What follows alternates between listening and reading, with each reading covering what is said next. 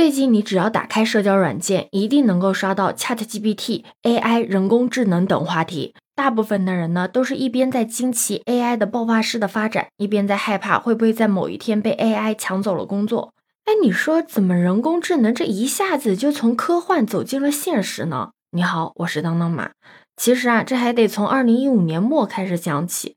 看了这么多的新闻，你可能知道，创造出 ChatGPT 的公司名字呢叫 OpenAI，它成立的时间呢就是二零一五年十二月十一号。而二零一五年这一年，硅谷正处在人工智能军备竞赛的关键时期。你知道当时的科技媒体上是什么样的一个情况吗？就比如说今天的新闻呢，是 Facebook 又收购了一家对标 Siri 的初创公司。那明天的头条就是谷歌家的 DeepMind 已经开发出了能战胜专业棋手的 AI 程序。可以说各家大厂都在对未来进行布局，而 OpenAI 呢，就是诞生于这个时期。它当时的口号可大了，它的口号是造福全人类。你说大不大吧？那他最开始的初创合伙人呢，基本上都是硅谷科技圈或者风投圈的大佬。其中负责牵头的两个人呢，一个是我们很熟悉的马斯克，他可真的是啥领域都不会缺席；另外一个呢，则是后来被称为 ChatGPT 之父的萨姆奥尔特曼。当时呢，这群大佬就是觉得各家大厂的 AI 实验室都只是为己所用，或者呢是谋求商业利益。就算有的时候他们会给自家的代码开源，但是呢，也只是开一部分，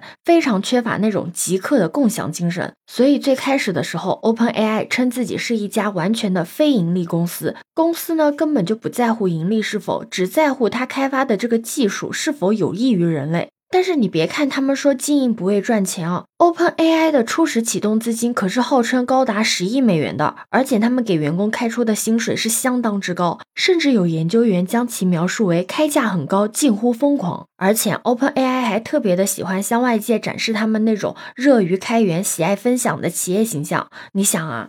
这么优秀的工作待遇和氛围，可不得吸引很多硅谷技术的大神和名校的学界大佬吗？那按理来说，起步这么高的 OpenAI 是不是应该很快的就做出一番成绩出来了？但事实并不是这个样子的。从2016年到2018年，对于普通人来说，AI 技术的进步好像并没有未来学者所吹嘘的那样厉害，至少在绝大数的领域都是这个样子的。当时只有游戏领域给大家带来了不小的冲击。当时由谷歌 DeepMind 所开发的围棋人工智能 AlphaGo，它呢在围棋场上大杀四方，成功的让人工智能永远无法在围棋上胜过人类这句话成为历史。但是它游戏打得越好，大家都只会把它当成一台昂贵的玩具，并不会觉得 AI 拥有能够颠覆世界的能力。在二零一七年三月份的时候，福布斯还发表过一篇“为什么你不需要担心人工智能”的文章，里面一共列了十二个论点，只为了向读者证明为什么你一点儿也不用担心 AI 崛起，为什么 AI 肯定不会抢走你的工作。但这个对于投资人来说，并不是一件很好的事情，因为他们当时扔出钱的时候，所期望的可不是一个电子头号玩家。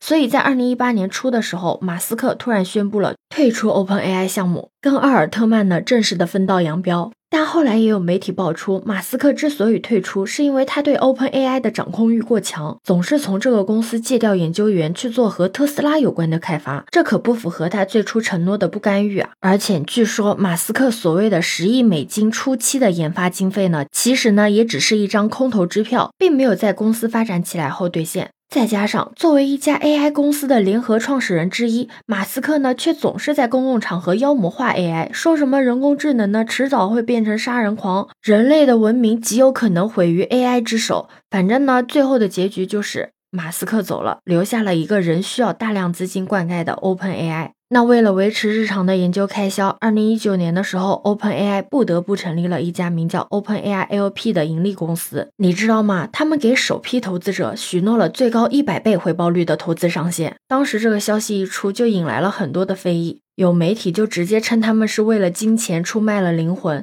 还有网友直接建议他们把名字改为 Close 的 AI，就是为了嘲讽他们当年有关开源和造福全人类的雄心壮志。但嘲讽归嘲讽吧，商业化没有几个月，OpenAI 呢就迎来了一个巨大的转机。在二零一九年七月份的时候，微软就已经对他们注资了十亿美元，成为他当下最大的金主。除了金钱之外呢，微软还在次年送给了 OpenAI 五台超级电脑，并且呢，在技术开发方面给到了全面的支持。ChatGPT 的前辈 GPT-2 就是在微软的鼎力协助下诞生的。据说 GPT-2 光是训练成本就高达了每小时两千美元，这什么概念？就相当于每六十分钟就烧掉了一部苹果高端手机。当然，烧钱的结果也是很显著的。二零二零年的时候，OpenAI 的 GPT 三的语言模型呢就被 MIT 科技评论称为是当下最好的语言模型。它可以在《卫报》上写出一篇以假乱真的新闻，还在社交媒体上装作人类发帖和聊天，直到一周之后才被后知后觉的网友发现。而且在很早的时候，加州大学伯克利分校就已经有学生开始用 ChatGPT 撰写文章，甚至写论文，当时还登上了热搜呢。总而言之，在微软的加持。之下，OpenAI 这次可以说是大获全胜。只不过在资本和人员的几番更迭下，已经失去了它创始之初的模样。唯一没有变的就是这家公司最终确实实现了自己影响全人类的承诺。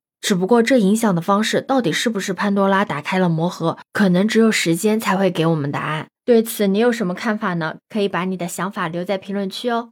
如果你喜欢我的话，也可以在我们常用的绿色软件搜索“当当马六幺六”，就可以找到我哦。欢迎你的订阅、点赞、收藏、关注。这里是走马，我是当当马，拜拜。